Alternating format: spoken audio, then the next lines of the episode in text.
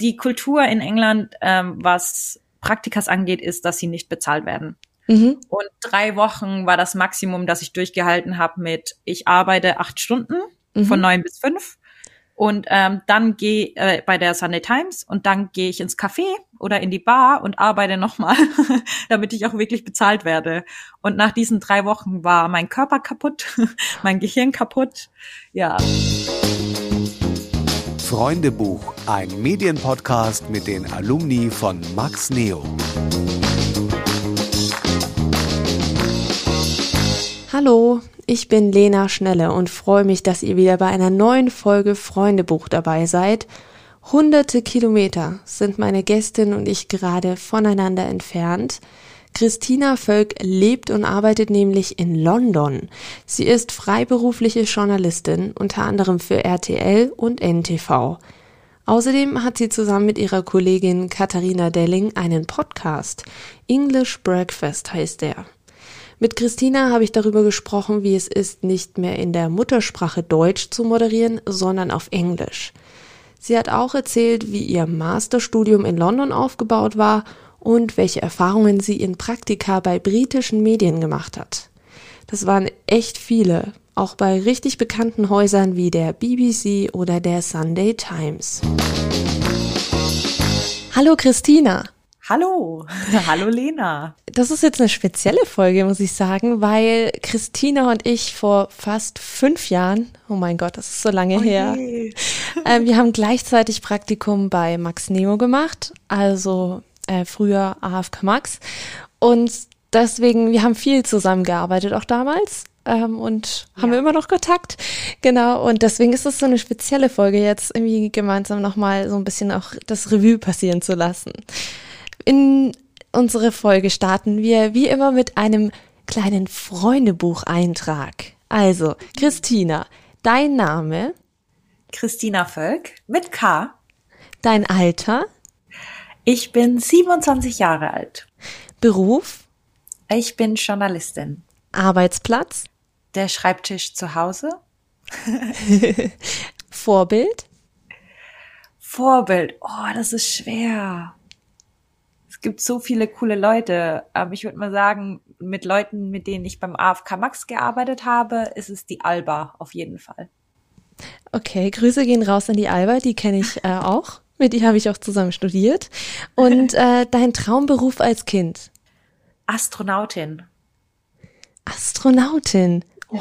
Ich bin weit davon entfernt. Naja, was jetzt noch nicht ist, kann ja noch werden. Also würdest ja. du, würdest du heute immer noch sagen, wenn du jetzt so ein Angebot bekommst, ähm, dass du Astronautin werden dürftest, würdest du das annehmen? Ja, auf jeden Fall. Ähm, das Problem, das sich dann nur herauskristallisiert hat, war, dass man für Astronauten oder Astronautin ähm, relativ gute Mathe sein muss. ich ahne, was und, kommt. Ja, und das war ich einfach nicht. Egal wie viel ich gelernt habe, ich war da auch richtig motiviert einfach mit, aber das hat einfach nicht hingehaut. Es wurde nicht besser. Hm. Ja, na gut, aber Journalistin ist ja eigentlich jetzt auch ein schöner Beruf. Ähm, genau. wann ist der Wunsch so gekommen in dir, dass du Journalistin werden wolltest? Ähm, also ich hab, habe schon immer das Spiel auch mit da rein, dass ich Astronautin werden wollte. Ich, ich will immer wissen, wie Dinge funktionieren. Also ich gebe mich nicht mit zufrieden, dass gesagt wird, äh, so ist das. Ich will wissen, wie sind wir dahin gekommen. Also ob das jetzt zum Beispiel Käseproduktion ist, ähm, ich bin genauso interessiert daran, wenn mir jemand erzählt, wie Mozzarella hergestellt wird, wie ich daran interessiert bin zu sehen, wie Gesetze gemacht werden oder wie politische Entscheidungen getroffen werden. Und ähm, das war eben auch der Hintergrund, weswegen ich gerne Astronautin werden wollte und weswegen ich dann Politik studiert habe. Und in dieser Zeit hat sich dann herauskristallisiert, dass ich nicht nur so in dem akademischen Bereich bleiben möchte, sondern auch etwas mehr mit Einfluss machen möchte, wo ich Menschen helfen kann auch. Und ähm, ja, dann habe ich das Praktikum bei Max Neo gemacht und habe mich wie zu Hause gefühlt. Warum? Was hat dir so das Gefühl gegeben, zu Hause zu sein? Erstmal war jeder super nett und hat mir extrem viel Freiheit gegeben und irgendwie war ich auch einfach richtig gut und es hat richtig Spaß gemacht. und ich hatte das noch nie so erlebt, dass ich in irgendwas, was mir so viel Spaß macht, auch so richtig gut bin. Ja, es klingt jetzt ein bisschen hochnäsig, glaube ich. Nein, das klingt einfach nur, als ähm, bist du begeistert irgendwie dabei. Und das ist schön irgendwie, wenn man so eine Leidenschaft hat. Was ja. genau durftest du denn bei Max Neo alles machen? Alles. Es war, ich bin zu einer verrückten Zeit zu Max Neo gekommen, wo auch relativ wenige Leute da waren und sehr viel Not am Mann war. Deswegen von Anfang an durfte ich eigentlich alles machen. Mir wurde halt gezeigt, wie man schneidet und dann Einführung ins Studio und ähm, ja, ich glaube, eine meiner ersten Stories war tatsächlich im Zoo in Nürnberg über die Harpien im Zoo in Nürnberg. Die Harpien? Ja, das sind diese Greifvögel. Oh, die auch immer so in Fantasy-Büchern und so vorkommen. Genau. Uh. Ja, das war total spooky, aber ich fand das einfach unglaublich schön, weil ich dann diesen mit der Babsi, unserer alten Kollegin zusammen, habe ich dann diesen Tierpfleger interviewt, der für die zuständig ist. Und der hatte so eine Begeisterung für Harpien, was ja eigentlich Vögel sind, die ein bisschen gruselig sind. Und ähm, dass wir uns da total gefreut hatten. Und dann von da an war ich gepackt. Und dann hat mich nichts mehr vom Radio weggebracht, so richtig. Ja. Das ist irgendwie schön zu hören. Und ähm, wir zwei haben auch mal zusammen moderiert. Und genau. ich habe hier eine, eine Stelle rausgesucht, wo wir gemeinsam eine Sendung gemacht haben. Oh also, oh nein. es ist, äh, naja, es ist ein bisschen peinlich. Christina, was würdest du eigentlich tun, um dich auf einen Weltuntergang vorzubereiten? Ah, ich glaube, ich bin da schon richtig top vorbereitet. Ich habe immerhin alle Folgen von The Walking Dead angeschaut. Und du? Was würdest du machen? Also ich glaube, man kann nicht viel gegen einen Weltuntergang tun. Also ich würde den Weltuntergang einfach auf mich zukommen lassen. Also stell dir einfach mal vor, die Zivilisation, so wie wir die jetzt kennen, existiert einfach nicht mehr. Und genau in diesem Umfeld spielt nämlich der Film The Road, die Apokalypse ist erst der Anfang. Ich habe mir mal meinen Weltuntergangsrucksack eingepackt und mir die zerstörte Welt genauer angeschaut. Das ist die Musik, das Musikbett ist so laut im Hintergrund. Ja, ich, auch wie sagt man dazu, that didn't age well. Jetzt hier Weltuntergangsstimmung so. Oh Gott.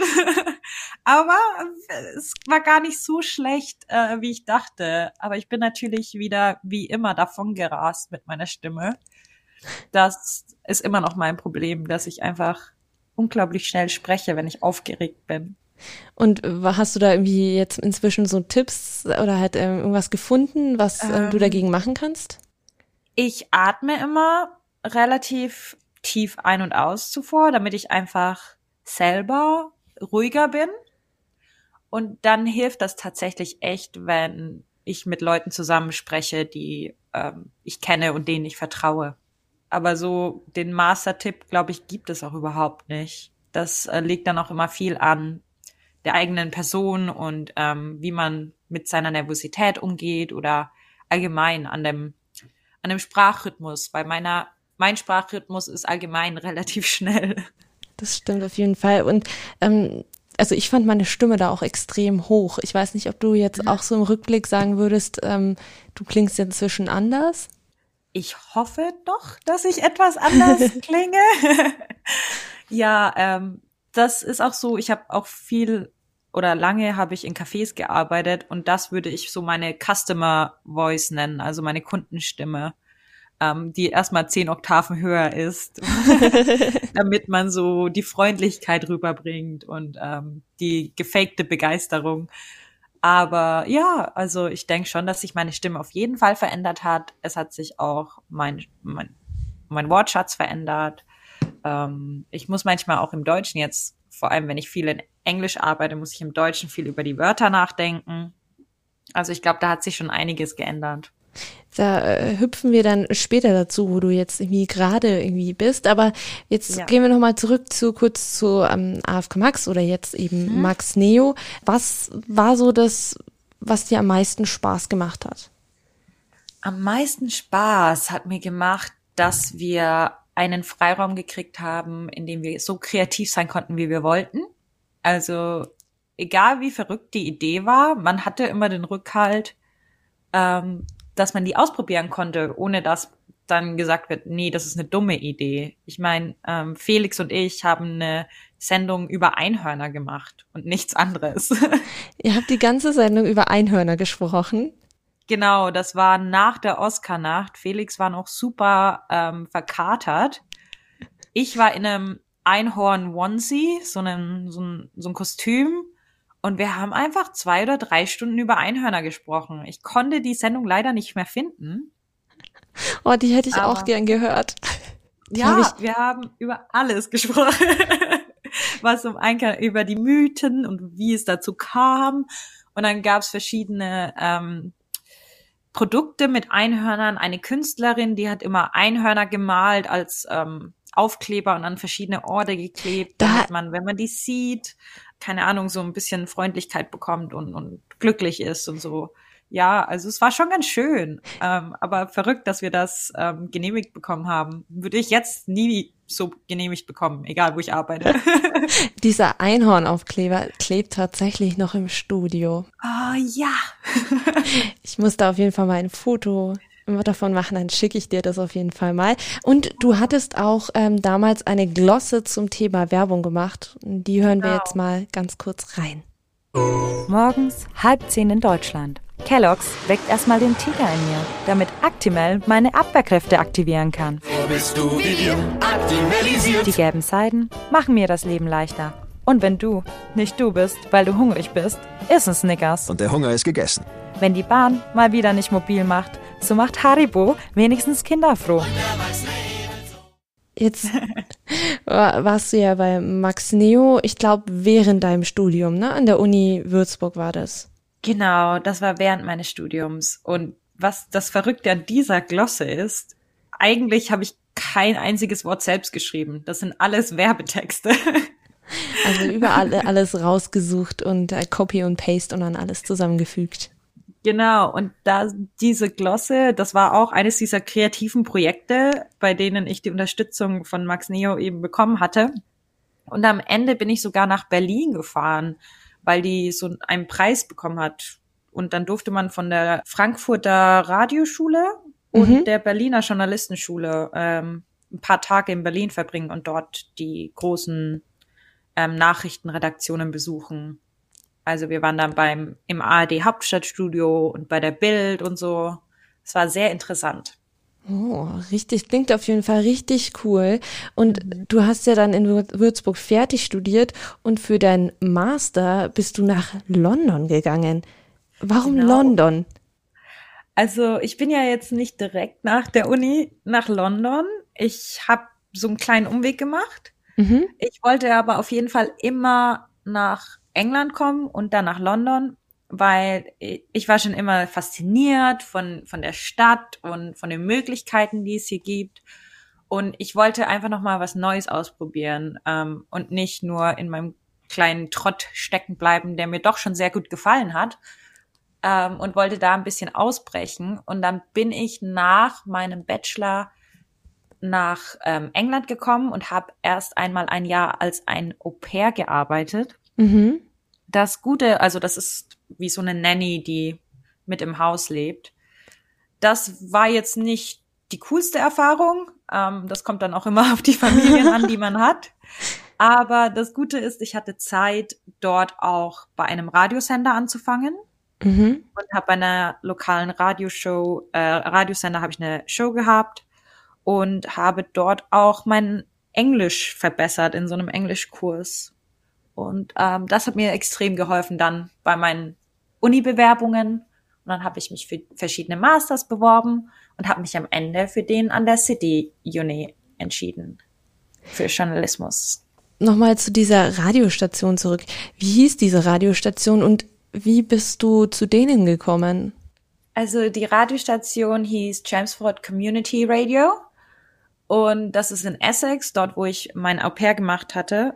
Und das, ich habe die einfach gegoogelt. Ich habe einfach Radiostationen gegoogelt und habe die dann abgeklappert und habe mich vorgestellt und habe gesagt, hallo, hier bin ich. Kann ich mit irgendwas helfen? Ich habe gemeint, ich wollte gar keine Radioshow. Ich habe ich hab gesagt, ich kann schneiden, ich kann Recherche machen, ich kann Leute interviewen.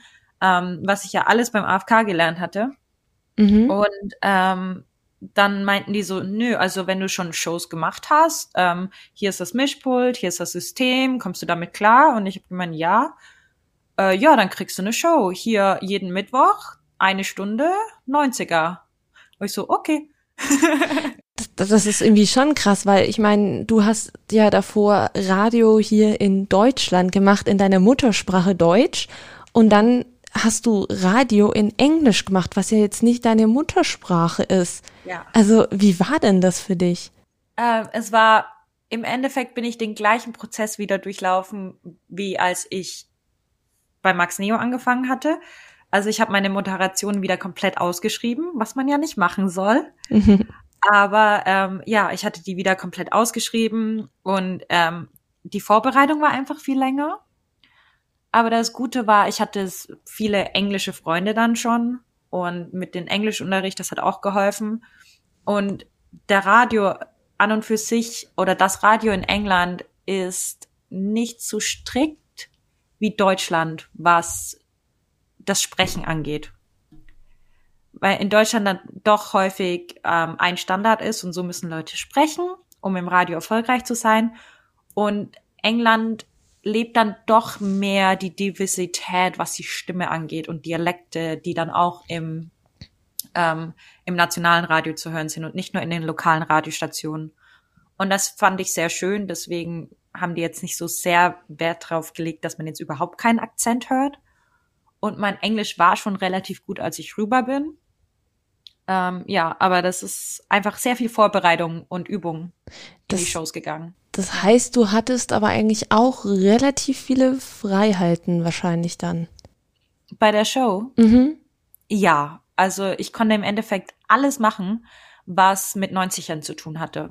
Also ich habe dann bin ich auf Filmfestivals gegangen und ähm, habe dann Leute interviewt, die einen Film gemacht haben, der von den 90ern inspiriert war und habe dann darüber gesprochen. Ich habe Musiker interviewt, die gesagt haben, sie waren von der einen Periode in den 90ern super inspiriert, von dieser einen Band in inspiriert. Ich habe so Countdowns gemacht, so Umfragen auch online dann. Ähm, was ist die beste Band der 90er und habe dann darauf hingearbeitet, so eine Chartliste. Ja, und dann gab's immer verschiedene Themen. Ich glaube, zum Weltfrauentag habe ich dann die Girl Power Bewegung der 90er gemacht, also nur ähm, Girl Power Feminismus Bands aus den 90ern. Das war auch mega cool. Ja, ich konnte im Endeffekt alles machen, außer was man in England nicht machen darf oder in der Vereinigten Königreich ist Songs spielen, die explizite Wörter haben, also in denen geflucht wird. darf man nicht. Ja. Und das hat dich dann schon auch weitergebracht und so ein bisschen auch für ähm, dich auf das Studium vorbereitet? Ja, auf jeden Fall, weil das Studium eines der wichtigsten Kriterien, da das ja auch ein Master war, für die Uni war, dass man Arbeitserfahrung hat. Und es ist natürlich immer leichter für eine englische Uni, Ja. die Hörproben von einem englischen Radiosender anzuhören, als die eines deutschen Radiosenders. Ja, Und, logisch. Genau, und in dem Sinne hat mich das extremst weitergebracht. Und ich habe das Land ganz anders kennengelernt, weil ich eben nicht in London gleich angefangen habe, sondern außerhalb von London gewohnt hatte. Ich habe ganz viele neue Leute kennengelernt, was auch schön war. Und ich bin einfach viel selbstsicherer geworden, ähm, in Englisch zu sprechen. Ja, das hat so viel geholfen, ja. Und ähm, das Studium an sich, äh, wie würdest du sagen, unter, hatte sich das unterschieden jetzt zum Beispiel von deinem Bachelor hier in Deutschland? extremst. Also ähm, deswegen hatte ich mich dazu entschieden, in England zu studieren. Es ist nicht das günstigste Studium, muss man auch dazu sagen. Ähm, hier nochmal ein Shoutout an BAföG. Danke. Ähm, es ist extrem anders. Äh, es basiert hauptsächlich auf realitätsnahen Erfahrungen. Also alles, was du machst, ich glaube, ich hatte zwei Prüfungen in dem ganzen Jahr. Also es ist erstmal nur ein Jahr. Das ist auch noch ein Unterschied für den Master. Ich hatte zwei Prüfungen, glaube ich. Der Rest waren Arbeitsproben. Das Studium schaut so aus, dass man ähm, das in drei Semester unterteilt ist, das Jahr. Und in dem ersten Term heißt das, ähm, hatten wir immer montags ein Thema bekommen und dann hatten wir 24 Stunden Zeit, um entweder einen Beitrag für Radio, Fernsehen oder ähm, für Zeitschriften, also im Print zu machen. Und das war das, das, der erste Term. Und im ersten Term hatten wir dann auch immer drei Wochen Radio, drei Wochen Fernsehen und drei Wochen Print.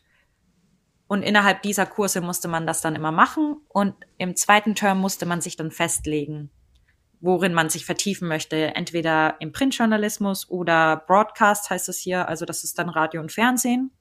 Und hat dann spezifisch dazu eben die Klassen gehabt und die Kurse gehabt und Artikel geschrieben. Und dann ging das eigentlich immer so weiter. Also wir waren fast nie in der Uni. Wir waren immer draußen unterwegs, was wunderbar war, haben echte Menschen interviewt, haben echte Stories gemacht. Und dann ist das im Uniradio oder im Unifernsehen auch gelaufen, die Sachen, oder auf der Website veröffentlicht worden, die ähm, Printsachen. Und ähm, das war einfach unglaublich interessant. Und das Gute an unseren Dozenten war, das waren keine Dozenten, das waren Journalisten. Es waren Journalisten von der BBC, das waren Journalisten von Reuters, es waren Journalisten von Forbes Magazine, die haben alle noch gearbeitet und sind dann zu uns gekommen und haben uns unterrichtet. Und man konnte sich dann eben auch für eine Art des Journalismus bewerben oder festlegen. Und ich habe mich für Politik entschieden, politischer Journalismus, weil ich Politik eben vorher studiert hatte und es einfach interessant fand. Und es haben nicht sehr viele gemacht. Es war auch richtig schwer. Die Anforderungen darin ähm, waren, dass man ein Profil über einen Politiker schreibt, den interviewt, ein politisches Interview macht, ein, ähm, ein politisches Thema aufgreift und man konnte nicht einfach Themen nehmen, die schon da waren, man musste eigene Themen schaffen. Also du konntest nicht irgendwas nehmen, was schon mal bei der BBC veröffentlicht wurde. Du musstest selber rausgehen, Themen finden, mit Leuten sprechen und das dann umsetzen. Und das Gute an, an diesem politischen Kurs war, dass unser Lehrer einfach unglaublich connected war. Also der hatte, ach, keine Ahnung wie lang, ich glaube 50 Jahre, also er war schon älter. Hatte 50 Jahre lang war er Produzent für die BBC, aber für die großen Shows. Und er kannte einfach jeden. Wir waren nicht eine Woche in der Uni. Wir waren entweder bei der BBC, dann waren wir in verschiedenen Ministerien, dann waren wir ganz, ganz oft im Parlament. Er hat uns Journalisten und Politiker vorgestellt, wo ich nicht mal im Traum dran gedacht habe, dass ich die jemals treffen werde. Zum Beispiel, ja. hast du da ein Beispiel? Ja, ich weiß nicht, kennst du Laura Künsberg von der BBC, die politische ähm, mhm. Journalistin dort? Also die ist Political Editor. Ja, ich glaube schon. Mhm. Ähm, und dann im Parlament hat er uns dann eben Jeremy Corbyn auch vorgestellt. Oh. Also, ja, Neil Kinnock, ich weiß nicht, ob er dir was sagt, der war der Oppositionsführer. Hm, ich glaube, der sagt mir Und danach war er im Europaparlament. Ja, es ist auf jeden Fall, was englische Größe ja. angeht, schon ja ähm, super interessant gewesen. Ich, ja, ich war immer nur perplex.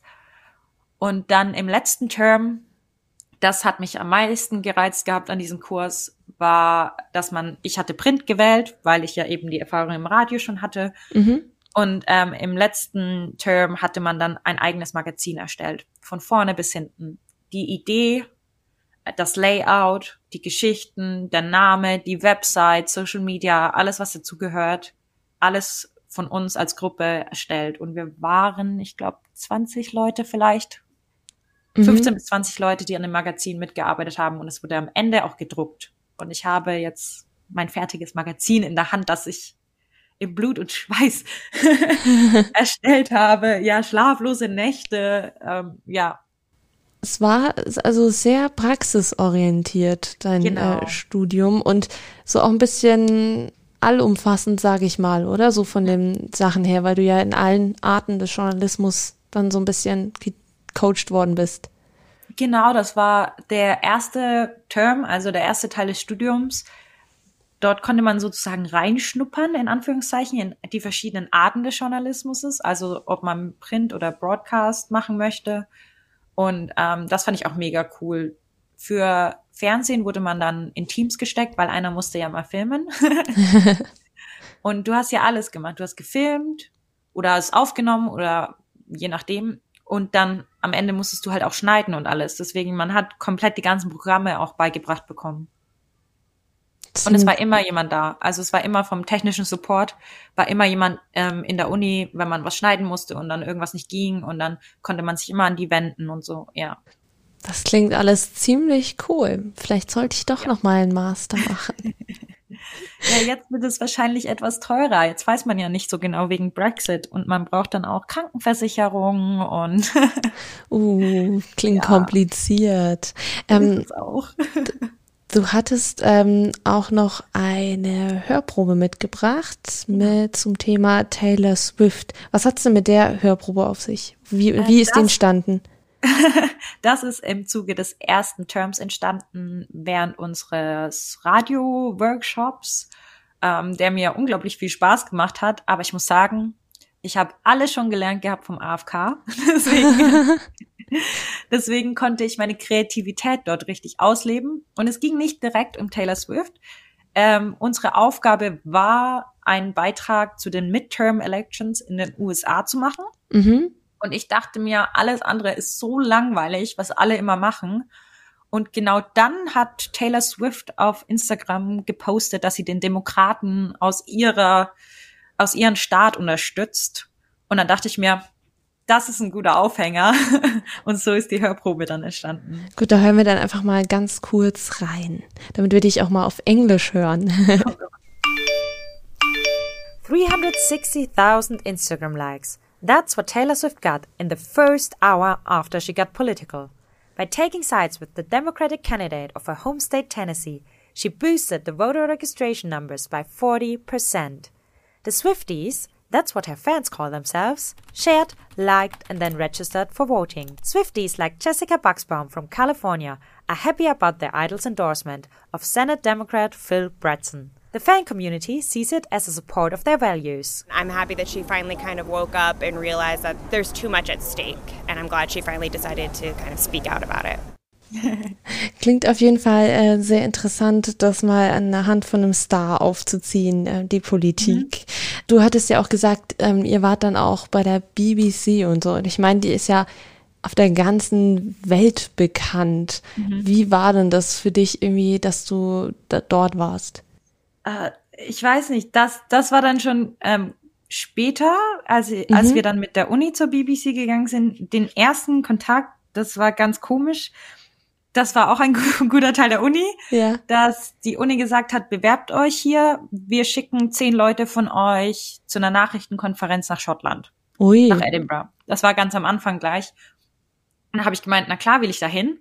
Ähm, habe mich beworben und für eine Bearbeitungs Bearbeitungsgebühr von zwei Pfund ähm, haben sie mich dann nach Schottland geschickt.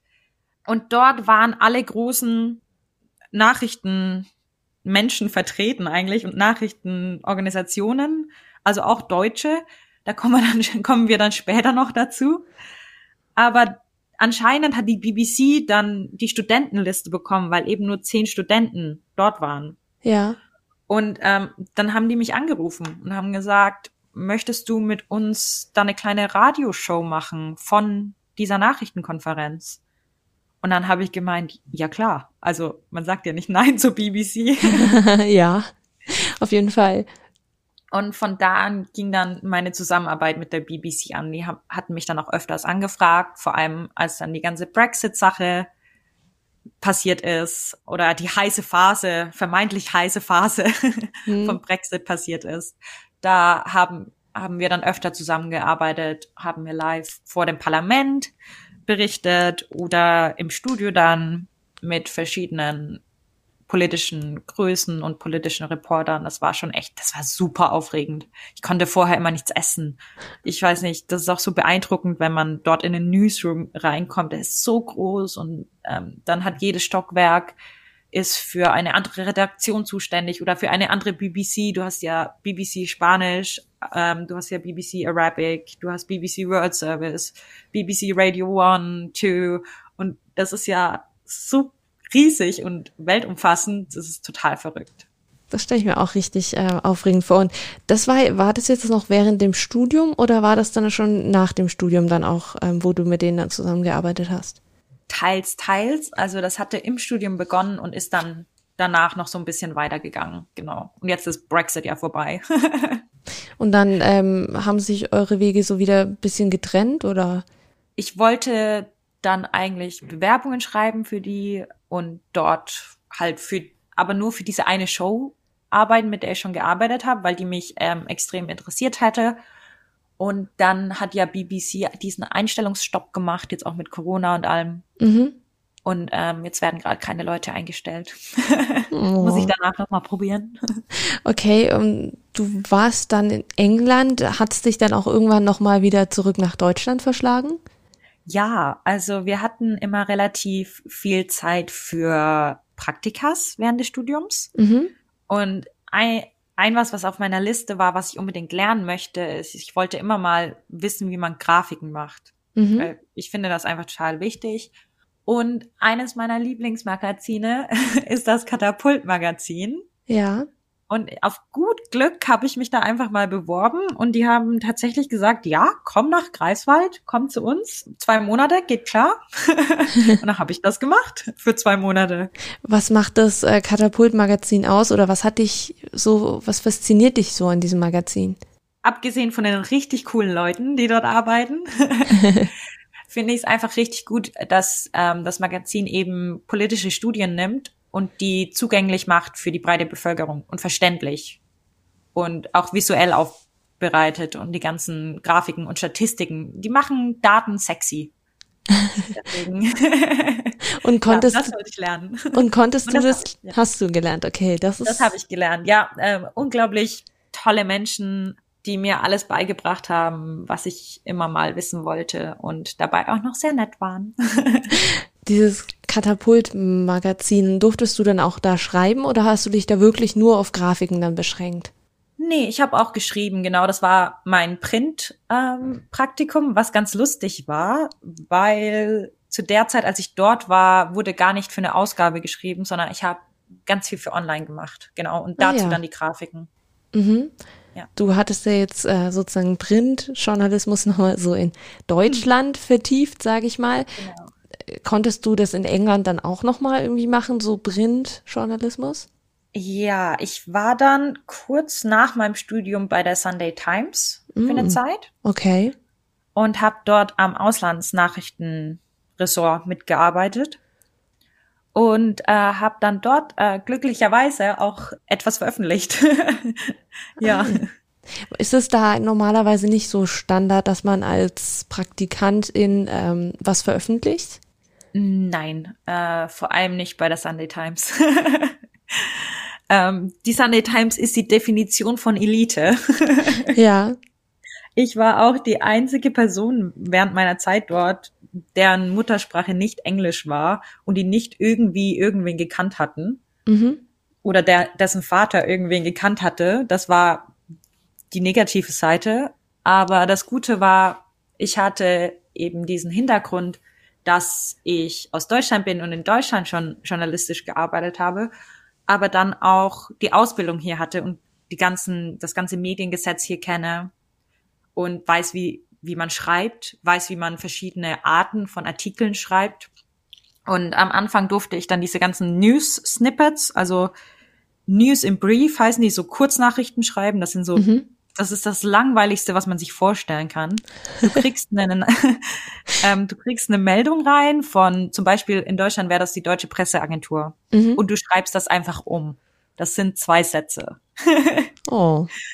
Und das habe ich, ha, habe ich, glaube ich, für zwei Wochen gemacht. Und da war ich kurz davor, dann auch aufzugeben. Und meine Mama hat mir tatsächlich gesagt, nee, nee, du ziehst das jetzt noch eine Woche länger durch du bist jetzt da und dann habe ich die einfach so lange genervt, bis ähm, der Tag kam, als denen einfach noch ein Artikel gefehlt hat in der Ausgabe. Mhm. Und mein, mein Editor, mein Redakteur, der kam dann zu mir her und meinte, erzähl mir doch mal von, von der Story, die du für die Uni gemacht hast über Abtreibung in Deutschland. Ja. Also, ha, meine Stunde hat geschlagen. und natürlich, das war mein Abschlussprojekt. Also man hatte, anstatt einem Master, hat man ein Projekt gemacht. Mhm. Und für dieses Projekt hatte ich ganz viele Frauen ähm, interviewt, die über verschiedene Jahrzehnte hin, also Abtreibungen hatten, also welche, die vor vor 40 Jahren eine Abtreibung hatten und dann dann vor 20 und dann jetzt erst. Und dann hatte ich aber auch mit Christina Händel geredet, der Mhm. Ärztin, die regelmäßig verklagt dafür wird dafür, dass sie Abtreibung eben auf ihrer Webseite schreibt, dass sie das macht. Mhm. Ähm, unter dem Paragraph 219a, dass man keine Werbung für Abtreibung betreiben darf. Und in England wurde darüber noch nichts veröffentlicht, gar nichts. Ui, okay, krass. Und die Sunday Times alle dort in diesem, ich war dann auch in dieser Redaktionskonferenz mit drin. Ja. Das war ein sehr einschüchternder Moment. Und dann hat mein Redakteur gemeint, ja, Christina, steh mal auf, pitch deine Story jetzt, erzähl mal, was da los ist. Und dann habe ich das erzählt, habe gesagt, passt auf, ich habe die Interviews mit den ganzen Frauen. Mhm. Ich habe ähm, das Interview mit äh, Christina Händel und ähm, ich habe eigentlich einen fertigen Artikel. Wir könnten den so drucken, wenn das euch passt. Und ich muss den halt dann nur noch umschreiben, dass er sprachlich an die Sunday Times angeglichen ist, weil jede Zeitung hat einen eigenen Stil. Ja. Dann wurde der veröffentlicht. Ich musste auch noch ein paar Frauen kontaktieren, ähm, ob ich den deren Foto und deren Story eben in der Sunday Times veröffentlichen darf. Und ja, die haben zum Glück zugestimmt und dann hat es geklappt. Und Christina war glücklich. Ah, ich war super glücklich. Ich habe an dem Sonntag meinen lokalen, ähm, die heißen hier so äh, Off-License, das sind sowas wie Spätis. Die haben Mhm. auch ganz viele ähm, Zeitungen eben und ich habe den leer gekauft. Ich habe alle fünf Ausgaben der Sunday Times einmal eingekauft für meine Eltern zu Weihnachten und meine Oma. Ach, Ja, die, die Verkäuferin hat mich angeguckt, als wäre ich so eine Verrückte. kauft fünfmal die Sunday Times. Ja, das ist auch verrückt, weil das, der Artikel ist auch online, von daher. Aber ich wollte das, ich wollte meinen Namen gedruckt haben über, ne- also unter einer Story, unter einer ähm, Überschrift, hinter der ich hundertprozentig stehe und wo ich einfach über drei Monate dran gearbeitet hatte und die mir so wichtig ist, das Thema auch und einfach, dass ich diesen Frauen eben auch diese Chance geben konnte, dass sie in England auch gehört werden. Ich war, ich war einfach überglücklich, ja. Kam da auch noch Resonanz von den ähm, LeserInnen zurück? Ah, das weiß ich leider nicht, weil danach äh, habe ich die Sunday Times verlassen. Geplant oder ungeplant? Geplant, ja, geplant. Ähm, die Kultur in England, ähm, was Praktikas angeht, ist, dass sie nicht bezahlt werden. Mhm. Und drei Wochen war das Maximum, das ich durchgehalten habe mit, ich arbeite acht Stunden Mhm. von neun bis fünf. Und ähm, dann gehe äh, bei der Sunday Times und dann gehe ich ins Café oder in die Bar und arbeite nochmal, damit ich auch wirklich bezahlt werde. Und nach diesen drei Wochen war mein Körper kaputt, mein Gehirn kaputt. Ja, Oh, das kann ich mir vorstellen. Boah, krass. Auf jeden Fall. Aber das hat dir auf jeden Fall was gebracht. Damit verkaufen sie es ja auch immer. Sie sagen, er schaut gut aus dem Le auf dem Lebenslauf aus und das tut's einfach auch. und ich habe es geschafft, dass ähm, die Sunday Times, die teilweise richtig konservative Seiten hat, ähm, über Abtreibung in Deutschland spricht. Das muss man erstmal schaffen. Ja, was, was will man mehr? Nach der Sunday Times, was war so deine nächste journalistische Station? Nach der Sunday Times hat's mich wieder nach Deutschland gezogen. Ich mache Mhm. immer so einen Hin- und Her-Wechsel. Das nächste Praktikum war ein Ergebnis der Nachrichtenkonferenz in Schottland, wo ich mit der Uni hin bin. Und zwar war ich dort die einzige deutsche Studentin, was unglaublich gut für mich war, weil alle deutschen Nachrichten Ja. nach ihr gesucht haben. Ähm, und dort hatte ich mich dann mit ähm, jemanden von der Deutschen Welle unterhalten gehabt und der meinte eben, magst du nicht mal kommen? Und da habe ich gemeint, jo klar, wenn du so fragst. ja, und bin dann dorthin gegangen für einen Monat bei der Deutschen Welle und das war so schön, muss ich ehrlich sagen. Es, das einz der einzige Nachteil für mich war, dass es in Bonn war und ähm, Bonn und ich, äh, Bonn ist eine wunderschöne Stadt, aber ich glaube, wir werden keine Freunde. Oh. Ähm, ich bin dort auch in eine Abteilung gegangen, die sich darum kümmert oder ganz experimentell versucht, neue Wege für ähm, journalistisches Storytelling zu finden. Und wir haben uns ganz viel mit äh, Smart Speakern auseinandergesetzt, ganz viel mit Podcasts, also die ganzen Sachen, die gerade am Kommen sind. Und das fand ich unglaublich interessant. Genau. Also hast du auch mal eine andere Perspektive sozusagen nochmal bekommen. Genau, ja, weil ich ja ganz viel redaktionell gewohnt war zu arbeiten und ähm, ich dann die andere Seite gesehen habe, wie, okay, wenn man eine Idee hat in der Redaktion, wie lässt sich das aber umsetzen, dass auch Leute Zugriff darauf haben? Die Deutsche Welle, die hat dir dann auch nochmal eben die neue Perspektive gezeigt. Und du hast ja gerade schon gesagt, bei dir ist es so ein Hin und Her. Also nehme ich jetzt mal an, dass es von Deutschland wieder nach England ging? Genau. Und jetzt habe ich irgendwie Best of Both Worlds. Ähm ich bin jetzt im Studio London von RTL und NTV. Ui. Genau. Und jetzt Fernsehen, was ich nie im Leben machen wollte. Einfach. Aber es macht dir Spaß. Unglaublich viel Spaß. Das ist das Gute. Wir sind ein kleines Team, ein cooles Team, junges Team. Wir haben einen Chef, der so hinter uns steht, das ist unglaublich, der uns in allem unterstützt. Und es ist einfach, es macht unglaublich viel Spaß. Ich sehe das ganze Land. Weil wir so ein kleines Team sind, ist es eben an uns, dass wir überall hinfahren. Alle Geschichten covern, die so von der Insel kommen, kommen von uns. Und ja, so viele neue Erfahrungen. Ich habe so viel gelernt dort, ja. Was zum Beispiel? Noch, muss ich sagen. Ja. Also was zum Beispiel sind Sachen, wo du jetzt gelernt hast dort? Mm, ich habe einfach mal Fernsehen gelernt. Also was funktioniert, was funktioniert nicht. Wie gehe ich an Sachen ran? Und weil ich auch relativ früh, es war auch wieder so, ich hatte Glück, ich bin in einem Moment, ich habe da auch erst ein Praktikum gemacht und bin dann eingestellt worden. Aber ich bin auch in einem Moment gekommen, wo unglaublich viel los war. Und gleich in meiner ersten Woche habe ich meine eigene Story bekommen fürs Nachtjournal. oh, okay, krass. Und du, du glaubst nicht, wie aufgeregt ich war. Ich habe so, wenn ich das versaue, echt, dann, dann, dann ist vorbei. Aber es waren 50 Jahre Abbey Road von den Beatles. Ui. Mhm. Und ähm, dann habe ich dort eben an den Abbey Road Studios gefilmt, habe Fans interviewt, die dafür hingepilgert sind, habe Fans gefragt, ob sie ihren Lieblingssong singen können von den Beatles, bin mit meinem Kameramann über den berühmten Zebrastreifen gelaufen und diese Überwachungskamera, die dort ist, hat das aufgenommen. Also war, es war richtig schön. Ja, hat Spaß gemacht. Es klingt auch sehr spaßig und vor allem für einen ersten Beitrag ist das ja irgendwie perfekt. Ja, auf jeden Fall. Und es kam auch richtig gute Rückmeldungen und es ähm, hat allen gefallen und dann wurde ich ja auch zum Glück eingestellt. ähm, du hast gesagt, das sind die Studios von RTL und NTV. Unterscheidet mhm. sich so in der deiner Arbeit das, je nachdem, für was du das machst? Also ob es NTV oder mhm. RTL ist? Ja, also die gehören ja zusammen. Äh, ich weiß gar nicht, wieso die Trennung ist eher so am Stil, wie die verschiedenen Beiträge gemacht werden. Und dann NTV ist meistens nur Nachrichten. Ähm, und RTL unterscheiden sich halt die Stories. Also du hast halt auch richtige RTL-Stories. Also zum Beispiel so in Richtung äh, Lifestyle, Promis, so in die mhm, Richtung? Ja, also wir haben viel VIP. Das war, glaube ich, auch noch während meines Praktikums habe ich dann ein Interview mit James Blunt produziert. Den mochte ich als Kind voll gerne.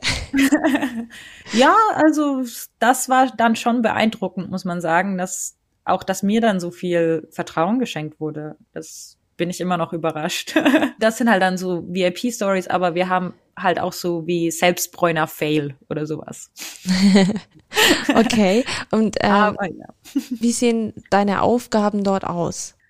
Also gerade bin ich noch Produzentin. Also ab und zu mache ich Voiceovers, aber fast nie. Meine Aufgabe ist, ich finde Stories, die interessant genug sind für Deutschland auch, weil es, es gibt hier mega viele interessante Stories, aber die gibt's auch in Deutschland. Mhm. Also muss es dieses Merkmal haben, dass es auf jeden Fall so heraussticht, dass ähm, man Fernseh schaut und sagt, wow, oder das hätte ich jetzt aber nicht gedacht. So auf die Art oder es müssen große politische Sachen sein oder ja, ganz Promi-Sachen, die gehen eigentlich immer. Aber der Promi muss dann bekannt in Deutschland sein.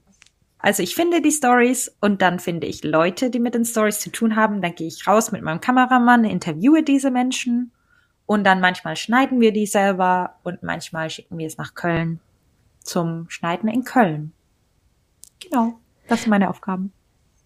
Wenn du jetzt mal zurückblickst, irgendwie hättest du das vor zehn Jahren gedacht, dass du mal dort landest? Nein, und ich bin jeden Tag einfach total glücklich, dass ich diese Chance habe und diese, diese Position jetzt habe. Ich meine, ich vergesse dann immer, wie viel harte Arbeit und wie viel, ja, Zeit da reingegangen ist eigentlich, um hierher zu kommen. Aber manchmal muss ich mich noch kneifen, weil aus dem kleinen Dorf in Bayern hierher. Schon verrückt. Ach, das ist schön, äh, wenn du so glücklich bist, sag ich mal. Und dann hast du ja jetzt noch ein ganz neues Projekt, nämlich genau. einen eigenen Podcast. Ja, weil ja viele Stories mussten immer so extra unique sein und einzigartig für, ums zu schaffen, bei RTL ins Programm zu kommen. Und meine Kollegin Katharina und ich dachten uns, das heißt aber nicht, dass die anderen Stories nicht genauso wertvoll sind und genauso interessant. Deswegen haben wir einen Podcast gestartet, und zwar English Breakfast, der Podcast. Und dort versuchen wir eben dem deutschen Publikum die britische Lebensweise, britische Politik, britische Kultur nahezubringen an verschiedenen Themen. Da können wir uns auch mal kurz das Intro von eurem Podcast anhören. Dann denke ich, mhm. kriegt man einen guten Einblick davon.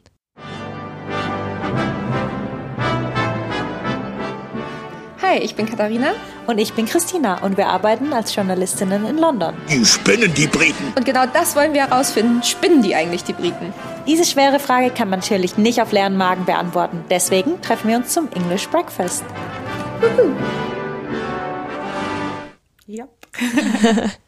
Äh, das Intro klingt auf jeden Fall schon mal sehr spannend. Ich habe auch schon mal reingehört und ähm, die Themen sind auf jeden Fall super interessant. Also es ist wirklich fürs deutsche Publikum echt noch Sachen, die man so jetzt nie gehört hätte. Das wollten wir machen. Also wie gesagt, wir haben uns echt auch viel von Obelix inspirieren lassen.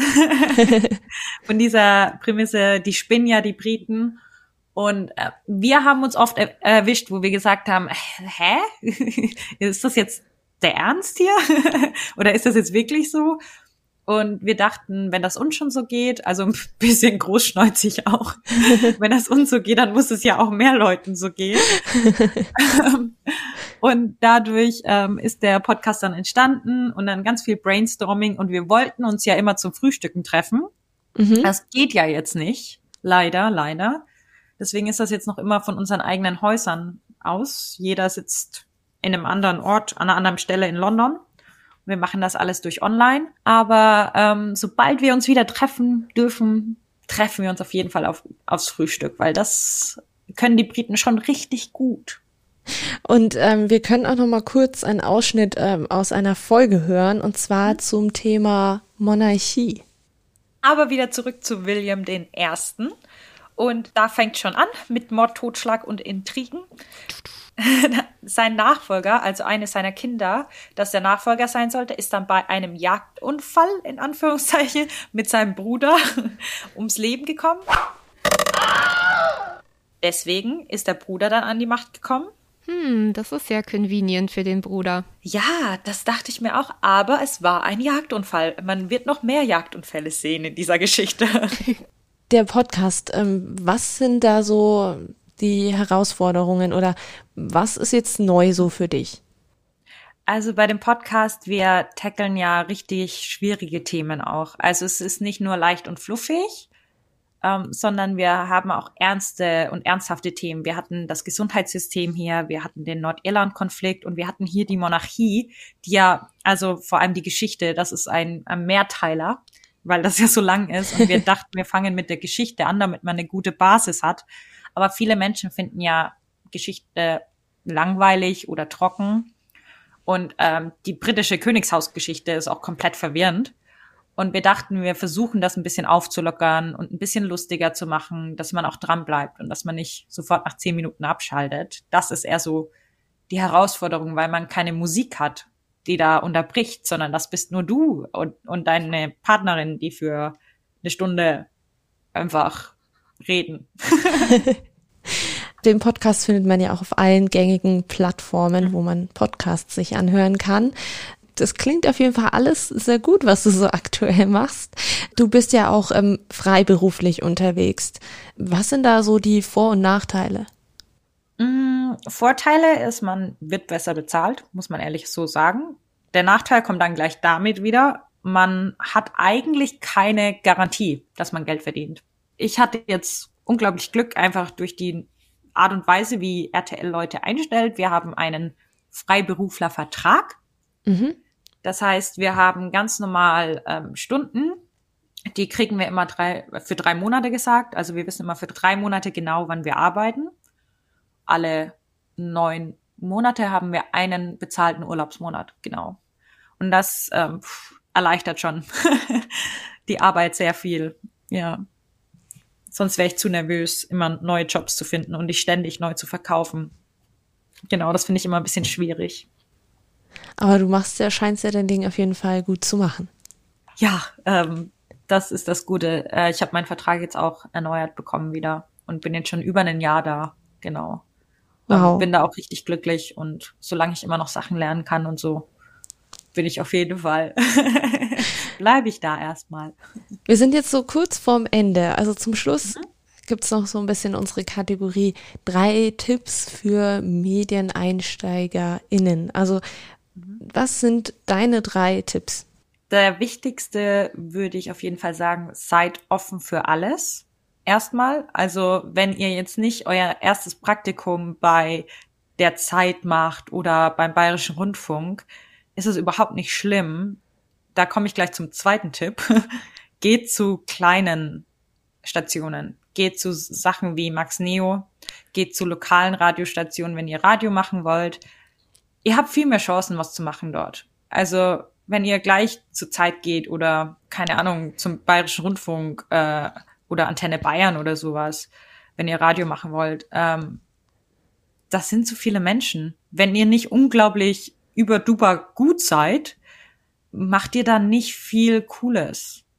Also ich weiß jetzt nicht, ob das so schlecht, äh, so schlimm klingt, aber das ist einfach die Tatsache, dass du bei in kleineren Stationen hast du diese persönliche Kontakte und dadurch wissen deine Vorgesetzten auch, was du kannst. Und in großen Stationen bist du viel anonymer. Und dann mein letzter Tipp wäre noch, sei dir bewusst, was du wert bist du wirst viel ausgenutzt im Journalismus. Wie gesagt, oft kommt eben das, wir geben dir die Reichweite, du darfst was veröffentlichen, das ist gut für deinen Lebenslauf. Und ähm, ja, ich würde mich immer dafür entscheiden, also klar, man kann nicht nur Idealist sein und sagen, äh, ja, ich arbeite für umsonst, weil ich die Reichweite dann habe und ähm, die Stories veröffentlichen kann, die ich möchte, aber du kannst ja nicht davon leben, deine Miete nicht bezahlen, das Essen nicht bezahlen oder du musst noch einen anderen Job haben, das geht ja überhaupt nicht. Und deswegen hab keine Angst, nach Geld zu fragen. Das habe ich gelernt. Es hat mir viel Überwindung gekostet, zu sagen, nee, ich arbeite nicht mehr umsonst, ich will Geld. Vielen Dank auf jeden Fall für deine drei Tipps. Und die Folge wollen wir jetzt beenden, wie wir sie begonnen haben, und zwar mit dem Ende eines Freundebucheintrags. Oh yeah. ähm, was ist dein bester Song? Mein aller, allerliebster Lieblingssong für immer und ewig wird Crocodile Rock von Elton John bleiben. Okay, dein Motto? Mein Motto hat sich geändert, würde ich mal behaupten, seit dieser ganzen Situation. Es ist auf jeden Fall nehmen jeden Tag so, wie er kommt.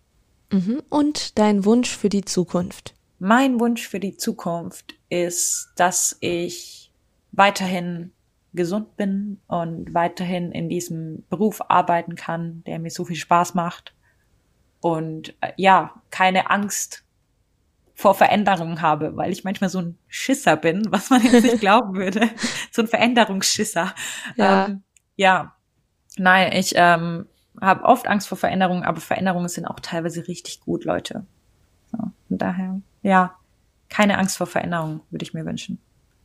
Gut, Vielen Dank, Christina, dass du Gast von unserem Podcast warst.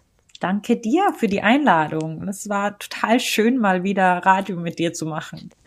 Es hat mich auch gefreut, so nach fünf Jahren so Reunion. Wow. Wunderbar. In der nächsten Folge kehren wir wieder nach Deutschland zurück. Ich spreche nämlich mit Berlin also mit Benedikt Wenk.